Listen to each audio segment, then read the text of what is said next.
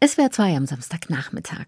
Diese Künstlerin lässt sich kaum auf einen Nenner bringen. Merit Becker. Seit Jahrzehnten steht sie vor der Kamera und auf der Bühne in extrem unterschiedlichen und sehr herausfordernden Rollen. Und egal, ob man sie in Kleine Haie, in den Comedian Harmonist sieht oder in Rossini, dem Tatort oder in Fabian, zurück bleibt der Eindruck, gerade etwas ganz Besonderes erlebt zu haben. Und Ebenso besonders ist ihre Karriere als Musikerin, die sie schon auf Tournee bis nach Australien und Kanada geführt hat. Aber jetzt können wir Merit Becker hier bei uns im Südwesten erleben. In Freiburg, Stuttgart und Lindau steht sie ab 23. September mit ihrem aktuellen Programm Le Grand Ordinaire und ihrer Band Tiny Teeth auf der Bühne. Eine magische Mischung aus Konzert, Varieté und Akrobatik. Hallo und herzlich willkommen in SWR 2 am Samstagnachmittag, Merit Becker. Ahoi, vielen Dank für diese zauberhafte Einleitung. Ist ja toll. ich so, hoch. ja, Dank. wir freuen uns auch, dass Sie dabei sind. Ähm, Le Grand Ordinaire heißt ja Ihr Programm. Das hat was von Zirkusatmosphäre. Woher kommt Ihre Begeisterung für den Zirkus? Ja, also ich habe im Varieté angefangen zu singen tatsächlich und dann habe ich mich so langsam da wegbewegt und angefangen Musik zu machen, also so wirklich selber zu schreiben und eigene Sachen zu erfinden. Und irgendwann habe ich gedacht, mein Gott, ich kann ja eigentlich auch so entertainen und vielleicht sollte ich mal zurückgehen und dann formiert sich das aber langsam wieder zu einem Kunstwerk, sozusagen zu einer performanceartigen mit philosophischem Hintergrund getränkten Konzert und das ist es gerade. Und Le Grand Diner kommt daher, weil Zirkus ja immer irgendwie höher, schöner, weiter ist, was ich überhaupt nicht mag. Also ich mag so eigentlich den Zirkus, den man so im Kopf hat als Kind, von den es vielleicht gar nicht so gibt oder so, also so eine Idee von Zirkus. Und wenn Sie von sozusagen der Vorstellung sprechen, von der Illusion, das ist ja eben auch Zirkus, das ist eine große Illusion, die einem da suggeriert wird. Gibt es eigentlich eine Verwandtschaft zwischen Schauspiel und Zirkuskunst oder sind das doch ganz unterschiedliche Disziplinen dann? Ich glaube, die Tendenz zum Spielen, also zum Verspielten, ist ähnlich, aber es ist schon sehr anders. Also Zirkus ist schon auch sehr bodenständig mitunter. Also hat was tragisch-komisches. Die spielen auch mit allem rum und so und dennoch ist das ja letztlich auch eine Arbeit wie als wie ein Bauarbeiter. Also man muss ganz viel Kraft aufwenden, man muss auf und abbauen, also man muss sich um alles selber kümmern. Das ist im Schauspiel anders. Da gibt es Gewerke für und die gibt es im Zirkus nicht. Da macht ja. man alles selber. Ja, weil Sie den Bauarbeiter erwähnen. Also ich habe mir einen ganz kurzen Ausschnitt aus Ihrem Programm angeschaut und ich muss sagen, wirklich, also Hut ab. Sie hängen da ja an einem Reifen zwei Meter über dem Boden und legen da so eine akrobatische Glanznummer hin. Also ich stelle mir vor, dass Sie dafür auch ein wirklich hartes Fitnessprogramm jeden Tag Nein, das ist keine müssen. Glanznummer. Das ist, nein, das ist ein lauter, also das ist will jetzt gar nicht so viel spoilern, aber es ist halt wirklich eine Musikperformance, könnte man sagen, wo Angebote oder Fragmente, also es ist wie so ein abgerissener Zirkus, also nur noch Fragmente übrig sind und dann kann man sich den Rest denken, weil ich habe eine Philosophie mal irgendwann aufgestellt und zwar die ist, der Zauberer macht Tricks und zaubern tut das Publikum, weil der macht ja wirklich nur Tricks, aber wenn man ja den Zaubertrick sieht, dann macht das Publikum die Zauberei. Und das finde ich so einen faszinierenden Vorgang. Und auch mhm. wenn ich sozusagen den Betrug verstehe, entsteht in meinem Kopf wirklich eine Zauberei. Also aus einer Taube wird ein Hase oder aus einem Taschentuch wird eine Taube oder so. Das passiert ja in meinem Kopf und das finde ich ganz, ganz toll. Mhm. Und das ja. würde ich gern versuchen herzustellen. Aber klar, Sie haben natürlich recht, das ist schon Arbeit im Off, aber das brauchen wir ja gar nicht erwähnen, das mache ich heimlich. ich finde es interessant, der Zirkus gilt ja in Deutschland eher so als Unterhaltungsprogramm und so ein bisschen Exotik-Show. Er hat eigentlich ganz anders als in anderen Ländern, als in Frankreich zum Beispiel, nicht so diesen Status eines Kulturguts. Und das hängt wohl auch damit zusammen, dass man den Zirkus ganz lange Zeit bei uns so als Kontrastprogramm zum bürgerlichen Theater gesehen hat. Vielleicht gilt das ja auch heute noch oder wirkt das noch nach? Hat der Zirkus dann auch so was Subversives? Also der Zirkus hatte vor dem Krieg einen sehr hohen Stellenwerk. Also Frankreich und Deutschland haben da sehr konkurriert in den Anfängen des Zirkus, wo man den so wirklich groß gemacht hat. Und Artisten hat wirklich einen Namen und das ist verloren gegangen, glaube ich, über das Dritte Reich, was einfach diese Art der Kultur und auch der Vermischung der Kulturen und den Mut zu experimentieren genommen hat. Und danach war das dann so ein schäbiges, armes Ding irgendwie. Aber das wird ja auch versucht, wieder gegen Also ne, das dagegen anzustehen. Aber in Frankreich ist das ja, ist das viel mehr auch üblich in Theaterstücken oder so Zirkuselemente zu benutzen. Aber das ist verloren gegangen, glaube ich, und das muss man wieder hochholen. Ja, es passiert so in Ansätzen. Es gibt inzwischen, glaube ich, auch schon so ein öffentlich subventioniertes zeitgenössisches Zirkusprogramm, also auch Festivals, die sich da präsentieren. Und es hat so eine ganz andere Ästhetik eigentlich. Und wie ist das bei Ihnen? Was inspiriert Sie als Künstlerin am Zirkus, also vielleicht auch für andere Projekte?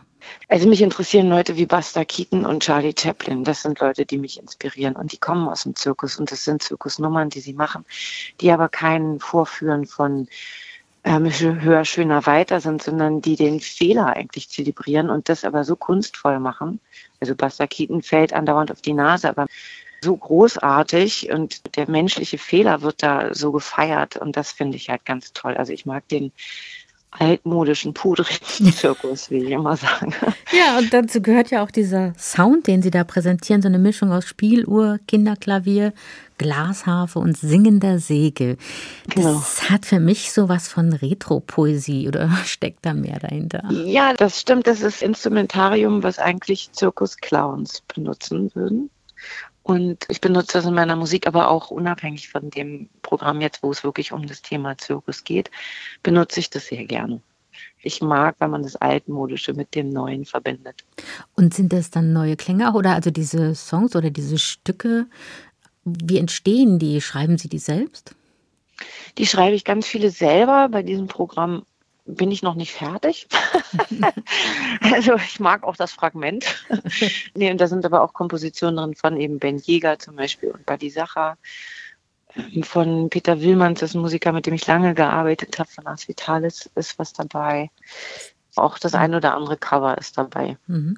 Ja, es steht ja auch eine Collage aus musikalischen Bildern und surrealen Liedern sozusagen als Überschrift über dem Programm von Le Grand Ordinaire, das Sie ja dann mit Ihrer Band Tiny Teeth auf die Bühne bringen.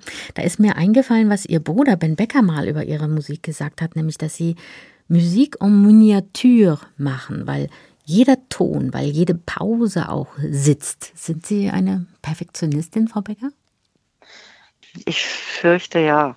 Also man denkt es nicht, weil ich bin nicht virtuos unterwegs. Also ich liebe unsportlich Musik machen. Also das heißt nicht jetzt gemein gegenüber dem anderen, sondern das heißt, ich liebe es wenig Töne zu spielen und die aber sehr präzise und ich liebe die Pause tatsächlich. Das ist mein Lieblingston. Zirkus, Kabarett, Varieté, das sind ja sehr verwandte Welten und man denkt natürlich ja. auch automatisch, weil ich eben auch so von Retro-Poesie gesprochen habe, an diese Golden Twenties und Sie sind ja ein Fan der 1920er Jahre, vor allem eben für das Berlin der 1920er Jahre. Woher kommt diese Begeisterung? da ist einfach so wahnsinnig viel passiert kulturell und überhaupt. Also man hat so viele Sachen neu gedacht und ich mag die Musik wahnsinnig gerne aus der Zeit. Ich mag die Kunst wahnsinnig, also die Bilder, die gemalt wurden in der Zeit sehr gerne. Ich mag die Architektur wahnsinnig gerne. Ich finde das alles toll. Es hat Emanzipation, Queer Community und so. Also es ging alles so, es ging Richtung divers und also alles, an dem wir jetzt sehr arbeiten, das kam da so spielerisch auf einen zugerollt irgendwie, bis die Nazis dann äh, wirklich jeden Spaß auf übelste Art kaputt gemacht haben.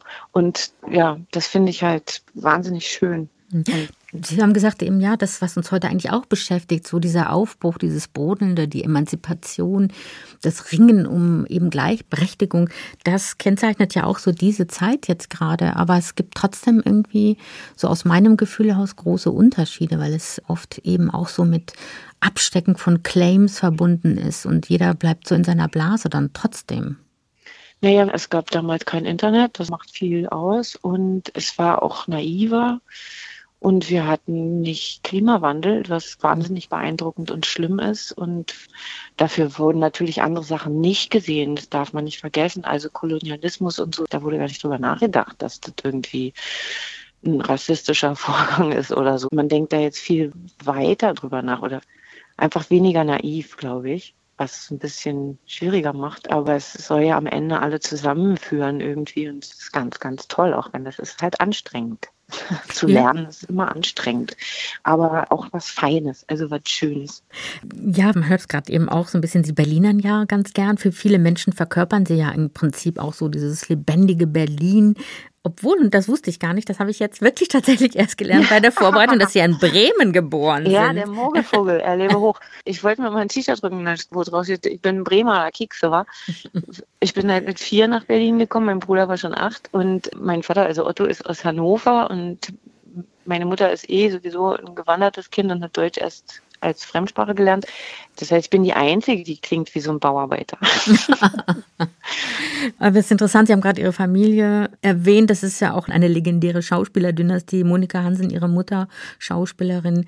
Sie haben Otto Sander erwähnt, ist sozusagen Ihr Vizevater, glaube ich. Ne? Und Rolf Becker. Ja, mein Vater. Ich würde Otto als meinen Vater bezeichnen. Ja, Rolf Becker und auch Ben Becker. Also, ähm, wer hat Sie denn mehr geprägt? Die Männer in Ihrer Familie oder die Frau? Ähm, oh, schwer zu sagen.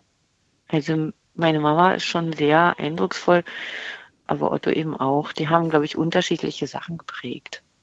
Und meine Mama kommt übrigens, ist ein Zirkuskind sozusagen. Also meine Oma war im Varieté, mein Opa und mein Onkel und so. Die waren im Varieté und Zirkus tätig. Jetzt waren wir beim, bei Berlin und Sie haben sich ja letztes Jahr aus dem Berliner Tatort sehr dramatisch als Kriminalkommissarin Nina Rubin verabschiedet. Haben Sie dieses Aus, ja, es war ja endgültig oder ist ja endgültig eigentlich bereut? Mhm. Nö, gar nicht. Also es war toll, es gemacht zu haben, aber es ist auch gut, es aufzuhören. Ich habe schöne Sachen, die ich machen kann. Zum Beispiel, können Sie was verraten? Also ich habe gerade was abgedreht fürs ZDF. Also ich bin eigentlich nicht so fernsehaffin, aber in dem Fall gefiel mir das Buch sehr gut. Ein schöner Film irgendwie, wo ich die Hauptrolle gespielt habe, was ich auch lange nicht mehr erlebt habe, dass man wirklich als Frau in meinem Alter in jedem Bild drin ist. das war schön. Aber ich mache ja noch Musik. Also ich mache jetzt zum Beispiel Konzerte im Theater des Westens für Babylon Berlin, also mit der Musik von Babylon Berlin. Und dann gehe ich halt gleich im Anschluss auf Tournee mit Le Grand Diner, wo ich dann auch bei Ihnen in der Gegend vorbei.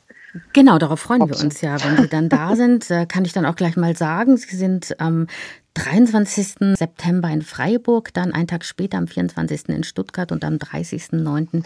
in Lindau mit Le Grand Ordinaire.